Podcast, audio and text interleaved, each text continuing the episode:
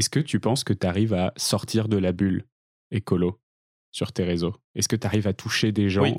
Oui. qui sont pas des, euh, Ouais. des- ou alors des convaincus ou alors déjà des, euh, des curieux, je veux m'intéresser? Alors, euh, je suis assez content de ça. Et comment tu arrives à le, à le déterminer? Par les messages. En fait, je reçois pas mal de messages. Donc ça, c'est assez cool parce que du coup, j'ai des retours des gens qui me suivent. Et au début, enfin, ma crainte, entre guillemets, c'était euh, de toucher euh, que des, des écolos convaincus. Mm. Et finalement, euh, l'objectif, c'est de toucher euh, de plus en plus de monde et euh, surtout des gens qui sont pas convaincus euh, de base par l'écologie.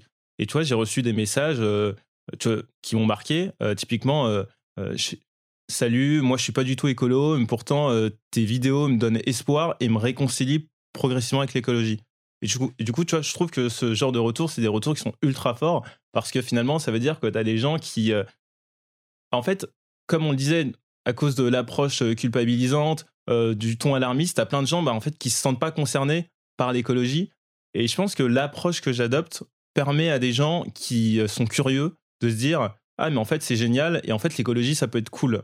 Et je Mm. pense que tu vois, l'un des enjeux dans l'écologie, c'est de rendre l'écologie cool et euh, enviable en fait.